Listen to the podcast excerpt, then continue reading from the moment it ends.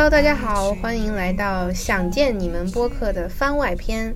我是种地吧综艺推广大使 Lina。那今天呢，大家也听到了这个开场白是 Lina 一个人开始的，没有公主和鬼鬼。那今天呢，我们有一位特别的嘉宾，他是我的我在西北的好朋友，然后呢，他也非常喜欢看综艺，所以他也有自己的播客。那就让我们欢迎青阳。呃，大家好，我是呃英综选秀综艺爱好者青阳，然后我们的播客是叫如影随形，呃，是一个很小的播客，就是我和我的朋友两个人平时聊一聊，然后断更很久了。对，那今天呢，我们其实主要就是聊呃我们平时看的一些综艺，那尤其是选了两个，一个是最近在播的。浪姐四就是叫改名了，叫乘风，还有一个就是种地吧。那刚才其实我们两个已经聊了，呃，关于浪姐的这个趴，大家可以去如影随形播客去订阅，然后并且去收听。那接下来呢，我们两个就来交流一下关于种地吧这个综艺的一个一些感想。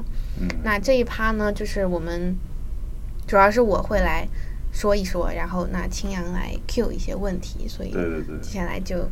交给你。好，我其实也简单看了一下这个综艺，但是后面就是没有继续追下去。然后，呃，我会想知道你最开始就是有什么样的原因？是是，比如说是有人安利吗？还是说你就是自己自发的想要看这个综艺？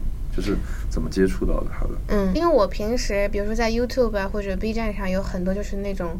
安利综艺或者说剧的一些博主，所以我是先看了他们的推荐，就是说有有现在有这么一个有点糊的综艺，然后呢，就是一群少年，所以我当时就觉得哦，这个设定很有意思，就是因为我本来就喜欢慢综艺嘛，刚前面也说了，慢综艺，然后又是一群青春年少的少年，是吧？然后在这努力，然后嗯，我就觉得很就是很，而且他们的那个立意也蛮好的，就是你。嗯，什么收获呀？就是你付出的东西，就是这种，对对对对对，就是让我觉得哦，就是很很需要我，很适合我现在的这种状态，所以我就点开看了。然后点开看这个综艺呢，就是。就是如它的名字一样，就是 literally 在种地。然后他们每天，但但是其实内容还是很丰富的。就他们首先先要学习，大家都是这个，就是首先这这十个人嘛，这十个嘉宾，他们之前就都是一些，比如说通过演戏啊，或者一些就是非常非常小的，甚至都没怎么出道的一些咖，就是男 idol，就是往准备往男 idol 方向发展的一些。男生，然后呢，把他们选来，然后之前我甚至还有什么面试，就是要面试你是否具备一些基本的什么农业呀，什么这种动手的这种知识，然后选来之后呢，还得还得上课，然后还得学习一些基本的什么农业知识，还得看书，然后真的来了这个综艺之后呢，要先从什么割水稻，嗯，开始，然后呢再种下去，嗯，然后呢，反正就是。全部一系列农民的生活，就他们都要全部体验，然后要自己建自己的家呀，然后什么养鸡、养鸭、养羊、养虾，然后自己还要种，就是建那个大棚，反正就是一切农民的生活，他们都要来自己亲身的去体验，大概半年的时间，然后拍这么一个综艺出来。就是说，除了主要的农活以外，一些。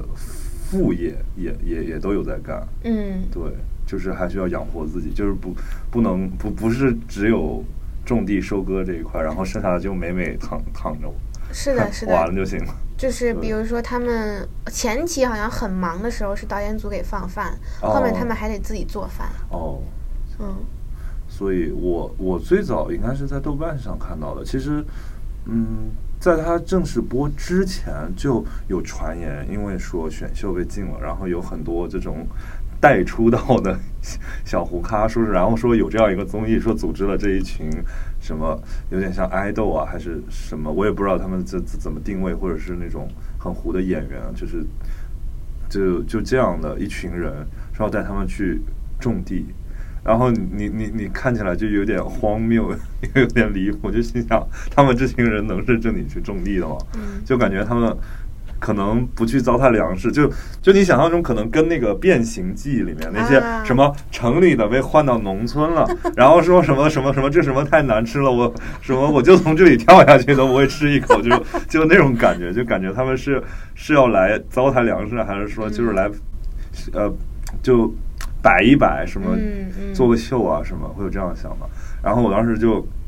等他等他豆瓣上就是已经在播了之后，我看评分还不错，然后大家普遍都说很欢乐，就我就在想，我就去想看一下，然后看了一下，发现真的看起来好累啊！我觉得我肯定是吃不消，对，别说他们这些艺人啊，不，当然我觉得也不见得他们比我娇生惯养，可能我也，反正我们也都是没有经历过这种需要下地干活的这个，对，嗯嗯。就可能就是我，我爸妈还还经历过这些，嗯，对。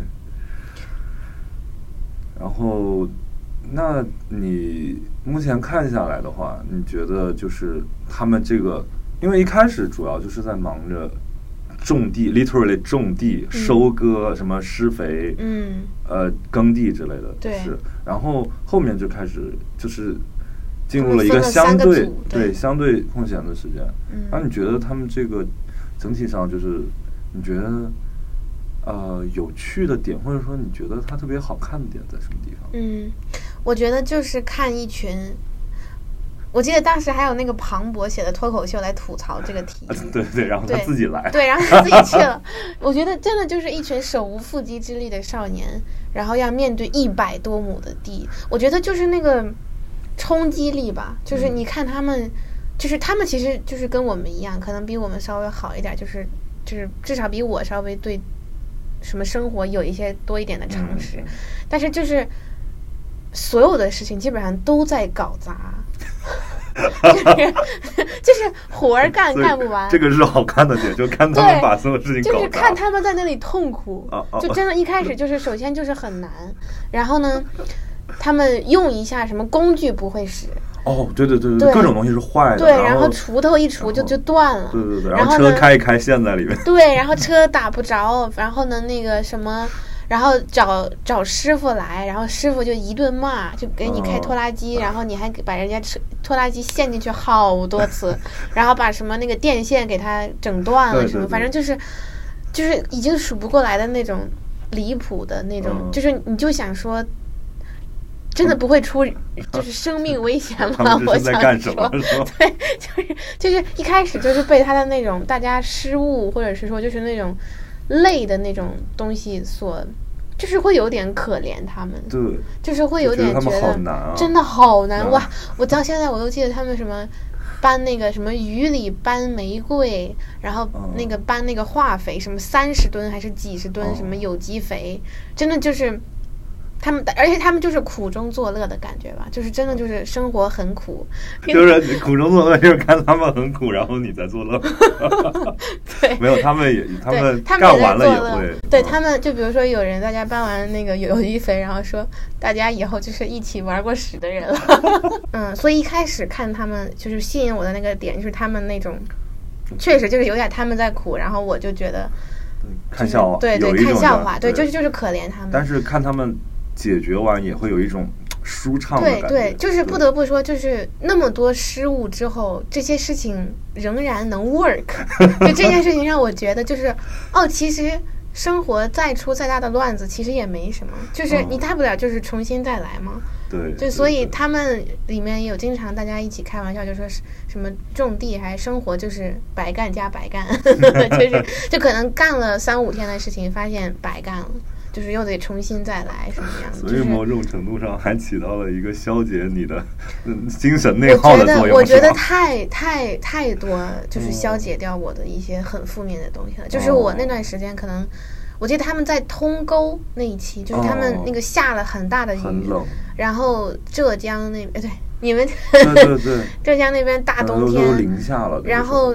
那个又下着雨，然后他们，但是那个呃，那个稻田里好像不能太多水，就不然就种不下去，所以他们那就得先通沟，然后那个水还会堵在那个旁旁边那个排水渠里，然后就得人下去，然后给它通掉。哇，我觉得我看那一期就是，我当时在干嘛？我当时可能是在我刚刚开始，就是我自己的学业什么生活上的压力也很大的时候，然后看他们那个时候，我就觉得，哇哦，我现在这些根本就不算什么，就是还有什么比那种更难的吗？嗯，但是我觉得也会有看到他们是一种感动，就是即使是很难的时候，只要你身边还有一群人跟你一起，这就是真真的是什么都能跨过去。所以就是喝到了很多鸡汤，就是甚至是那种很硬的鸡汤，就是不是那种。纯纯的刚就是讲道理的鸡汤，他们是展现在你面前的一种力量感，我觉得是很吸引我的。嗯，然后因为说到什么种地啊、什么收菜啊、什么采茶啊之类的，就之前这种慢综艺的标杆就是向往的生活。嗯，然后感觉他们就是呃。前几期的时候，他还有一种这种需要自己劳作的这样一种 vibe，还是说一个危机感？还是节目组设置的一些任务给他们。后面慢慢的就是，嗯，就没就感觉是就就是吃饭聊天了。嗯。然后关于，我觉得可能就是在我我我只是猜测，就是就是发现，呃，这些明星们越来越不 care 这些怕，因为真的不不想下地。然后可能。节目组，呃，就一些节目组发现，说不定有人就对这一部分感兴趣，是吧？其实我感觉好像现在网上直播的关于什么盖房子的、种地的，其实也都挺多。就是那种，就大家住在城市里，但是对于农村的一些东西，似乎有一种天然的就好奇、向往在。对。然后，所以你感觉他，而且其实他也也有一些飞行嘉宾，然后感觉这些飞行嘉宾。是不是如果去向往生活，就去那躺着了，就开始聊天了？然后来这儿是不是就得干开始开始忙活？对，飞行嘉宾在这个节目一般就是薅羊毛加体验生活。我觉得他们体验生活那个部分可能跟向往的生活蛮像，差不多，就是体真的就就就下去尝试一下。对，就是他们会发现，呃，来了之后就这几个少年，就是几个月前也是他们这种手无缚鸡之力，那他们之后就明显就是比这些飞行嘉宾要。要有很多很多更多的经验，然后所以那个趴就是让人心疼。对，就是嘉宾来了，甚至分不清，他会说：“哎，那是我们的，就是少年，还是我们的，就是旁边的农民啊？就是他们那个衣服上面那个泥啊，就天天穿着那个大泥鞋，你根本分不清他们到底是工人还是到底是真实的农民还是就是嘉宾，所以就真的就是让人心疼。然后，嗯，所以。飞行嘉宾来了之后，就是一个是跟少年们会有一个对比，就是他们少年们其实真的是成长了很多。然后还有一个就是被薅羊毛，就甚至就是那种要投资他们的一些什么产 产业，什么有。我还以为是创业项目。对，但是但是，对副业要卖嘛。对，就是比如说跟什么徐志胜、什么呼兰来了之后，让他们投资他们的地，跟他们说你现在投多少万，到时候我们种出来，然后卖出去，你就可以挣多少多少钱。但是我当时我就想说，这不就是这不就是抢吗？就是那个可以不给吗？他不可以。但他在录节目，所以就给他道德绑架绑在那里了，你知道吗？所以我就也真的是很心疼这些嘉宾，而且他们花了真的很多钱，就好几万的那种，就是要要投资。然后每来一个就就薅一个，但是很多被薅的时候，就比如说给他们买点好吃的好喝的，改善一下他们的生活呀，改善伙食啊，对对对，然后送一点什么，对对对，什么电冰箱啊，就这种这种的。啊，这种看起来还靠谱一点，直接入股了。对，就就被迫入股那个，我真的是我都有点看不下去了。就我说节目组，你是不是有点，就是 就是我我真的很好奇，就是后面他们这个嘉宾是真的会给钱吗？就是。还那真不知道，因为他们每天都要记他们什么负债一百多万的那种，就我想说，这是这是真实的吗？就不会不会被人告吗？不会他们 录完这个节目，最后欠了节目组一大笔钱吗？I don't know，就是这也是我觉得有点在怀疑，觉得有点离谱的地方吧。嗯嗯，对，但是我觉得你刚才说的那个，比如说提到跟向往的生活呀什么之类的，就是让我觉得还是挺不一样的。就是首先。这些嘉宾本身就是没有名气的，嗯嗯，然后再一个，他们所以他们来的目的当然可能一部分是为了一些镜头、一些流量，但是他们本身来，他们再再再加上那么严格的，就是那么艰苦的环境，就是告诉他们，你们现在就是一个 农民，你就是要体验土地的力量啊，什么什么这种。然后再一个就是，所以一个他们本来就没有名气，再一个他们就是他们相处的时间真的很久，所以我后面。几期让我印象就是，比如说《向往的生活》，你看到大家感动啊点都是，大家真的很很久的老朋友，很久没聚啦，然后呃，然后对对，然后回忆一些过往啊，然后呢，年轻的跟老的，就是一些美好。嗯。但是种地吧，它是让我看到真真实的一些冲突、一些困难，然后一些艰苦的部分。我觉得这才是可能很多就是真实的农民所要经历，就就真的他们就是每天。所以他们有个公司叫十个晴天，他们一开始叫十个晴天，后来这个名字被占了，所以改成叫十个勤天，勤勤奋的勤。对，所以为什么叫一开始叫十个晴天，就是因为他们是十个人。老是遇到雨天吗？对，就是每天都在等晴天，就是这就是这是向往的生活，根本我觉得就是传达不到的，因为他们就是每天已经在晴天里了，即使他们是雨天，但他们他们。他们的对他们的那个他们那个 value 就不一样，他们的一些价值观我觉得就是不一样的，所以，哎呀，反正我记得后来有一期就是呃，他们可能待了可能三个多月了，然后突然就是那个有个哥们儿叫李耕耘，对，我知道了，他这个名字是不是为这个节目专门起的？好像是他好像 原来不叫这个，他反正原来不叫这个名字，不然太离谱了。这个对，然后他叫李耕耘，然后他就。突然有一段时间，就是他就是情绪特别不好，因为他发现大家已经对这个，呃，种地这件事情没有很上心了。然后每个人每天就是对每个每个人每天就是在忙自己的事情，什么喂狗啊、逗狗啊、家园建设呀什么的，就是发现他没有那种家的感觉。到了后面，不是种地这件事本身就是先要割一下，可能对对对。对，是的，就是种地本身。就是说，他们之前一开始有一个大家共同要努力的目标，然后那那个这应该叫集中攻坚期，可能叫嗯，对。然后那一阵子过去，大家相对闲了，各自有各自的一些任务，然后没有那种就大家拧在一起，拧成一股绳要干一个目标的，嗯，然后就会稍微松散一点。对，然后松散了之后，可能那个规矩啊什么，就李庚宇，我觉得他他是一个，就一看就是一个那种。严格的家庭长大的小孩，就他就是非常需要规矩，然后他是一个就是首先他就是很能干的人，他就是一直在 carry 别人，然后他可能就是确实是有一些积攒的负面情绪，然后他突然有一天就跟就哭了，就他就会说，我我不想做一个就是一直那种黑脸的角色，就是一直在生气，一直需要我生气来强调我们的纪律什么，他还是很希望大家可以自发的，就是。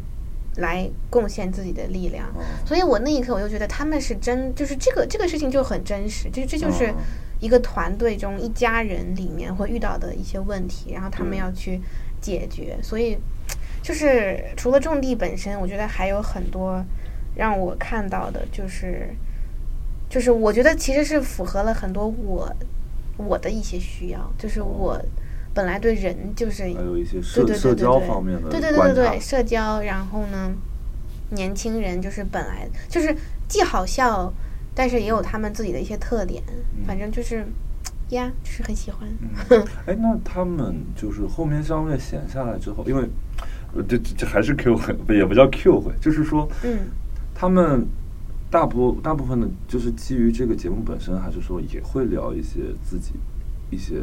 比如说经历，虽然他们都比较年轻了，嗯，就是说你在整个看下来之前，之呃以来，对他们整个会有一个什么样的了解？就是在于节目里面的一个呈现嘛。嗯，我觉得这个也是这个节目的一个特点，就是对于除了种地，就是在他们在这里发生的事情之外，完全不了解。完全不，他不并不会，并不会像比如说向往生活聊一聊说哦。我我们之前怎么怎么，或者说我之前演过一个什么什么，就不会，就完全不会，完全不会，完全就相当于他们就是在就对于观众来讲，他们之前全部就是一张白板，对，就可能你你你大概知道他们可能是做什么的，什么行业的，嗯。哦，就是这个背景方面完全不会，然后全靠这个节目来给他们是的白板上面画图案。嗯，哦，是这样。所以这个就其实就是更像选秀，就是选秀那种就是素人，其实基本上就是十个素人选秀。嗯，那比如说像做饭这个部分，嗯，会美好一点吗？就是说在农村做饭，他们十个人得做大锅饭嘛？对，然后他们后来就发现，他们十个人只能做三个菜。就是不然，他说做多一点就会剩，然后剩的话就就不好了。所以他们就是一定要精打细算。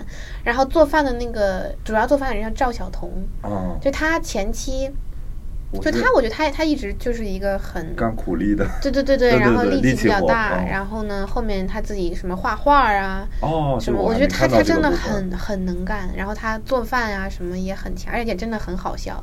我我会我会发现这种地吧很不一样的就是。他节目其实没有刻意的营造他们的一些特点啊，什么我我就是一个什么人设，但是你就会发现，因为他们就像你说，因为他们是白纸，所以你就会发现哦，他们的特点会越来越鲜明哦。然后因为这样，你会去想了解，那他平时在生活里是个什么样的人呢？然后你就会想去关注他的微博呀，什么其他的社交平台呀之类的。所以我觉得，嗯，所以看这个会有会有一种纪录片的观感，是吗？就是你，你本身也不知道他这这这个里面节目里的人，然后你看观察他，这这这像观察实验一样，让他把他放到一个这样的情境下，你你可能会对他是一个什么样的人有一些了解，也有一些好奇。对，我觉得其实就是一个少年版的养成系纪录片儿。对，就是他的确已经不是一个很纯的真人秀，就是他有那个很多秀的部分。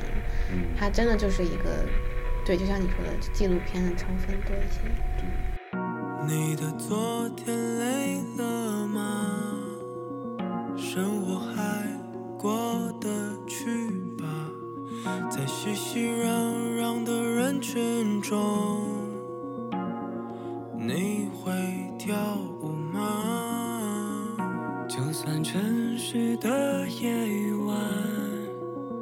没人对你说晚安，昨日的那些苦难，就让它被慢慢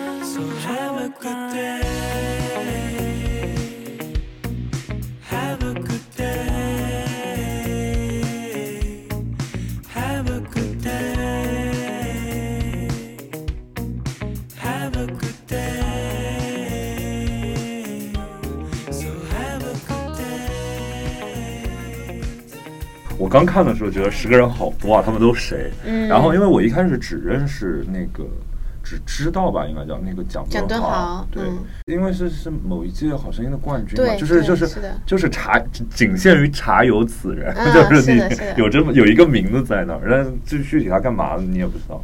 然后剩下的，就他们整体就是年龄跨度就这。是是一个大概在，我的蒋敦豪是九几年，就就可能就是二十到三十这样。嗯，对，但是最小的好像是零零二零三这种吧。哦，那就是十九岁这种，嗯，然后就相当于有几个像哥哥一样。对对对，他们就是老大什么大哥二哥，带着一群弟弟。对对对对，嗯。那你现在？就是整个看下来，就你刚才提到一个叫赵晓彤嘛，嗯，然后其他还有什么比较有趣的，就是有趣的，比如说一些性格比较好笑的，或者说你觉得比较有趣的，或者最能消解你 压抑情绪。对之类的，对，我我觉得我一开始是会被李耕耘跟赵晓彤，就是他们首先在那个集体耕作的时间，就觉得他们是真的。好强啊！就是怎么知道这么多农业知识？然后赵小童他一开始就是第一期上来嘛，就是那个很倔强，哦哦，就是很固执的一个形象。他那个拖拉机。对，然后后来发现他真的也很能干，这个小孩儿。然后李耕耘的话，我记得他最深刻就是他那个剪那个玫瑰花枝，就是。他们一边在听老师教他们说要怎么剪那个枝，然后李耕耘就咔咔直接两剪刀就上去就给剪了，然后别人还说啊这样剪完会不会太秃了？然后李耕耘说，然后老师还表扬说啊刚才这个是谁剪的剪剪的特别好，他是真的就是很符合他的名字，就是对耕耘这件事情，就是很很有自己的想法，跟确确确实是 carry 所有人。然后后来就是稍微熟悉了一点之后，就大家大家开始分成三个组嘛，什么养殖组，就是养什么养殖组，就是养养羊啊、养鸡、养鸭那些。然后就是蒋敦豪带着其他两个人，嗯，赵一博跟那个。小何何浩南他们一起仨人一起，然后我一开始就是我我是最喜欢这个组，就是因为他们组首先困难可能没有被设置的那么多，然后人呢我也都比较喜欢，就是蒋敦豪就是顾名思义，他就真的就是一个很善解人意的一个大 leader，对，然后他也确实是年龄最大的，然后。他跟他的羊，就是我觉得他他养羊，就是感觉他养了十个他自己，就是他养了好多他自己那种感觉，所以我就觉得真的是很喜欢他们组。然后他们组也是，就是你看着那个什么羊圈、什么羊棚，从零开始，就他们自己设立那些板子啊，什么搭呀，什么就自己自己建羊棚。然后我就觉得是也挺不可哦，我觉得印象最深应该是。蒋敦豪他们养的那些母羊生产的时候，哦，就是所有的人，就是反正是导演组，就是看的人就都哭了。然后，因为他们有的羊，他自己心疼吗？是吗？还是就是你会被那种生命的那种东西所震撼，真真的就是一种震撼。然后有一只羊叫晴天，后来取名叫晴天，就是因为那只羊是。就是那个母羊，它生不出来了，但是它还有一还有几胎还在它的肚子里，然后就需要人把它拿出来，对，把它伸进去，然后把它拿出来。但是他们又没有兽医，他们就得跟那个兽医视频电话，然后的同时就是蒋敦豪亲手把那这个胎给它拿出来，然后拿出来之后就死还是活一般都不知道，然后就得先拍，然后拍拍拍拍拍，然后发现它好像叫了一声，然后那个妈妈那个 那个母羊需要。一直舔那个小羊，那个那个那个真的就像一个叫试毒，对对对对，然后然后要一直甚至要要把它就是要要把它拽起来，让让它才能站起来。哦，他们就刚出生很快就对对对，就跟就跟马一样，嗯。然后那个晴天，他就是大家都以为他活不了了，但他后来就是还是他妈妈就是把他拽他耳朵嘛，就把他咬的耳耳朵就就少了一半，嗯，所以就是。但他后来反正就是，anyway，就是经历过各种，他还是活过来了。反正就是大哥亲手接生了这么样一个小羊，所以他最后就大家就叫他晴天公主，他就是像一个小宠物一样，然后被大家所爱护。所以我当时我就觉得，就他真的已经超越了就是种地本身这件事情的意义了，就是让你感受对生命啊这种，对对对对，所以这这这个应该是我印象比较深，就其他。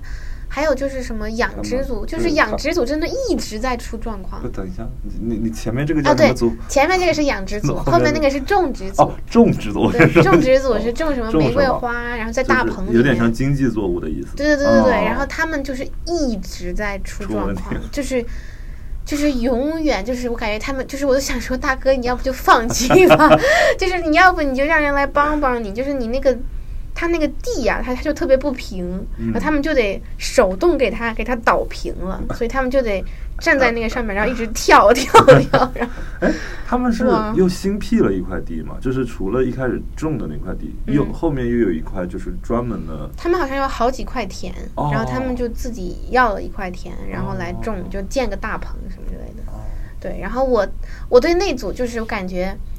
他们那种韧性啊，就是已经让我觉得，我都我都舍不得看了。就是说明明问问问题特别多，困难特别多，就是为什么他们就要坚持，对呀，对呀，就是咱要不就放弃吧？我真的就是，哎，所以是可以放弃的吗？就这对于这节目组的设置来说，我还真不知道。就是我不知道如果有放弃这个选项，但他们比如说原来可能想养什么六千盆玫瑰，后来只养了三千盆，就他们，但他们不会就是放弃这个事情本身。那第三个组是干嘛？第三个组就是基建组，就是基础建设组，就是李耕耘带队的一些，就他们比如说把自己的呃什么刷墙啊、铺瓷砖啊，然后围一些篱笆呀，就这种。所以他们组其实反而没有什么名，就是没有那种特别明确的成果，但是就是慢慢的，嗯，就感你看到这个家在变好。他们组应该是压力最小的，就是在我看来，不会有什么明确的 deadline，一定要对对对对达到什么效果。是的，所以他们组就是也比较 chill 吧，然后嗯，但是也是真的是有很多矛盾，就是有一个香港，他叫什么李浩还是叫什么？对，然后他就是一个他他好像是学导演的，他一看就是不是一个。农民的小孩，就是他一看就不是不是主要目的，不是来种地的。他他就是比如说给大家整一些拍那个，但是他们那个广告是那个元气森林嘛，他拍了很多那种 宣传片儿啊，给大家照相啊之类的。然后我就觉得，OK，可能一个家里面一个团队里面也是需要这样一个角色的吧。所以你就发现到后面大家的性格特点越来越鲜明，然后每个人的分工也越也越来越明确。我觉得这个就是一个。蛮良性的事情吧。嗯，哎，我倒是有点好奇，所以你看下来，他有提到他们每个人是都是是不是有在农村长大？就是他们之前有任何人有过？这种种地的经历，或者在农村生活的经历吗？他们我觉得有的人好像是有，比如说李耕耘好像就有。他们 他们有的时候好像事情搞不定了，然后会给那个他们的家长爸爸什么打电话，就好像是有的人是有的，有这样的经历。然后他们也有就是当地的，比如说花卉什么专家呀，嗯，然后养羊的专家给他们做一些辅导。嗯，所以就这个，我觉得我觉得这个也很重要，就是一定还是得找有专业、有经验的人来。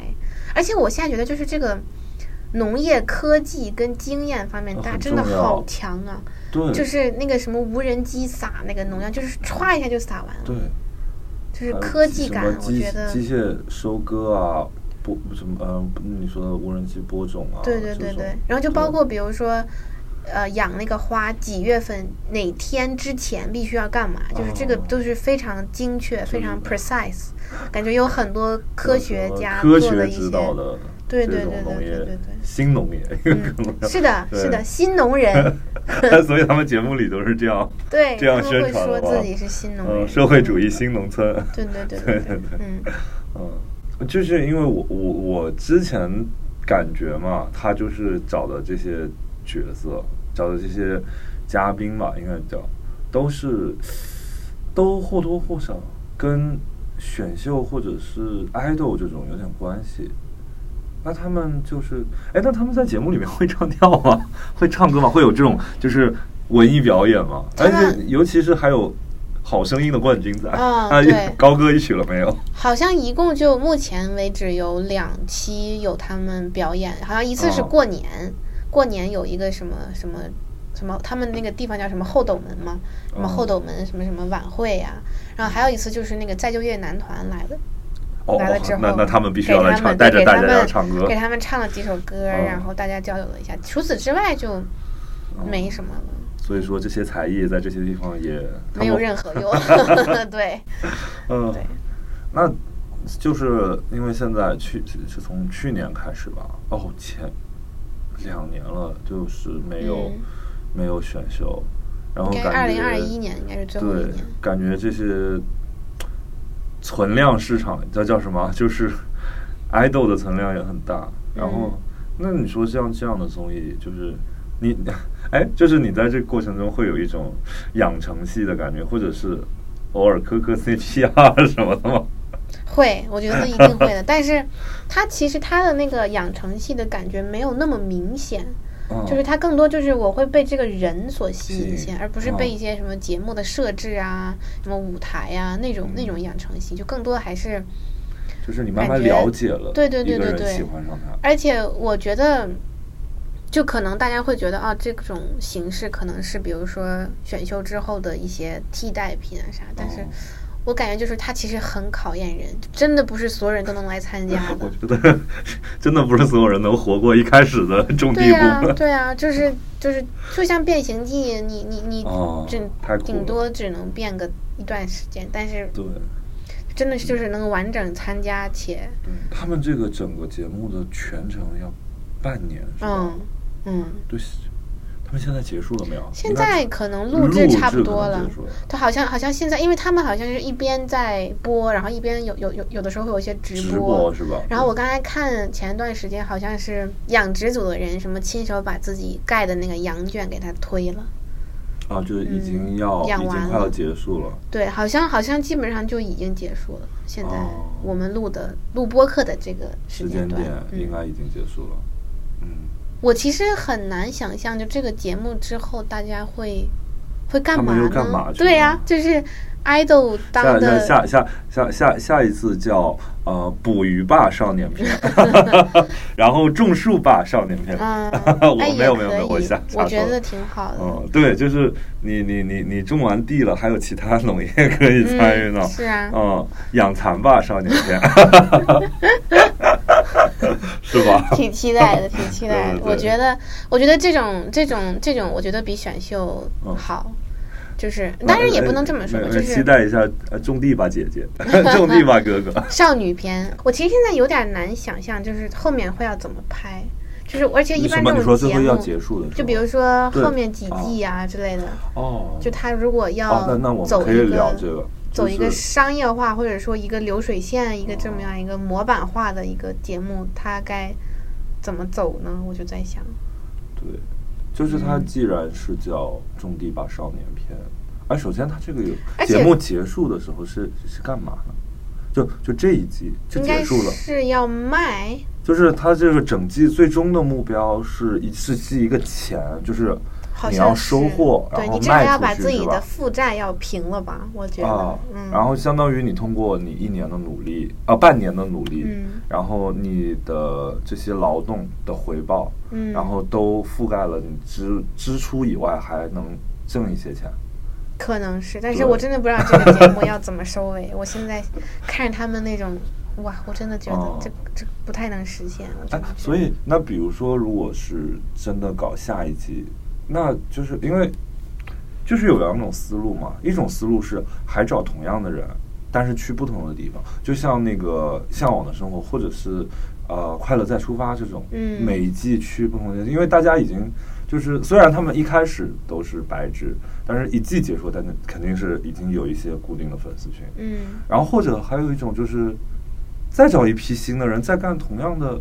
事儿似乎没有什么意义。嗯，就或者说，就是一批新的人，然后再去一个新的农业的领域或者什么。对。因为我觉得这个节目其实还是挺成功的。我觉得它应该可能不止一季，在我看来，就是我觉得应该还是，既然商业上比较成功的话，那应该还是会有人想再复制一下，不管他复制的是成功，这就就直到这个 IP 给他。搞垮了嘛，对吧？一般不就是商业？对，就目前的这个播放的或者是舆舆论，就是热度来看，我觉得至少应该可能还是能出一期的。嗯，对，对，所以我有点难过，就是一定就是至少那种给我给我带来的震撼，应该不会再比第一季更高了。哎，所以那我突然想到一个非常现实的问题，就是说像他们这这一群人，这个综艺结束了之后。他们有一些自己的粉丝，然后有一些自己的热度，然后再就回去演戏了，就 就对，可能演戏，然后什么话剧，但是我还真的不知道，就是他们那个这个农业方面还要不要再有什么 建树？就很难有，因为就你你单单独抽了半年 出来参加一个这样的综艺，似乎也很难。对，而且他们还有个公司嘛，嗯，对，所以感觉更多的就是一种。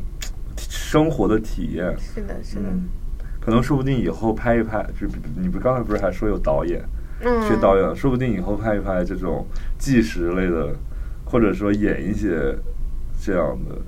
东西会更有感触吧。嗯，不管怎么样，我觉得都是对生活应该非常重要的体验。我觉得就是在人生来看，嗯，我觉得我甚至我我其实很久以前我都想过，我想去我奶奶家，就待那么三天，我就体验三天的这个农耕生活。假如给你三天种地，假如让我种地三天，对对对对，就是我都觉得应该会有很多很新鲜的体验，所以。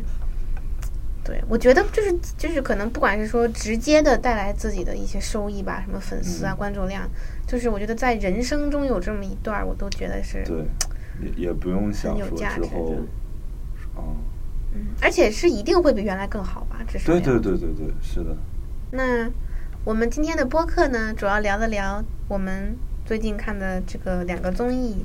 我觉得今天也是一个很新的尝试吧，对我个人来说，就是纯聊综艺，我觉得也很开心。然后的确是也觉得综艺可以带给人很多生活里不一样的体验，然后给我们自己的生活带来一些安慰吧，跟力量。所以也期待大家跟我们的互动。好的，那我们今天的播客就到这里。嗯。拜拜。我们对我们会说个拜拜，OK，那就拜拜。拜拜。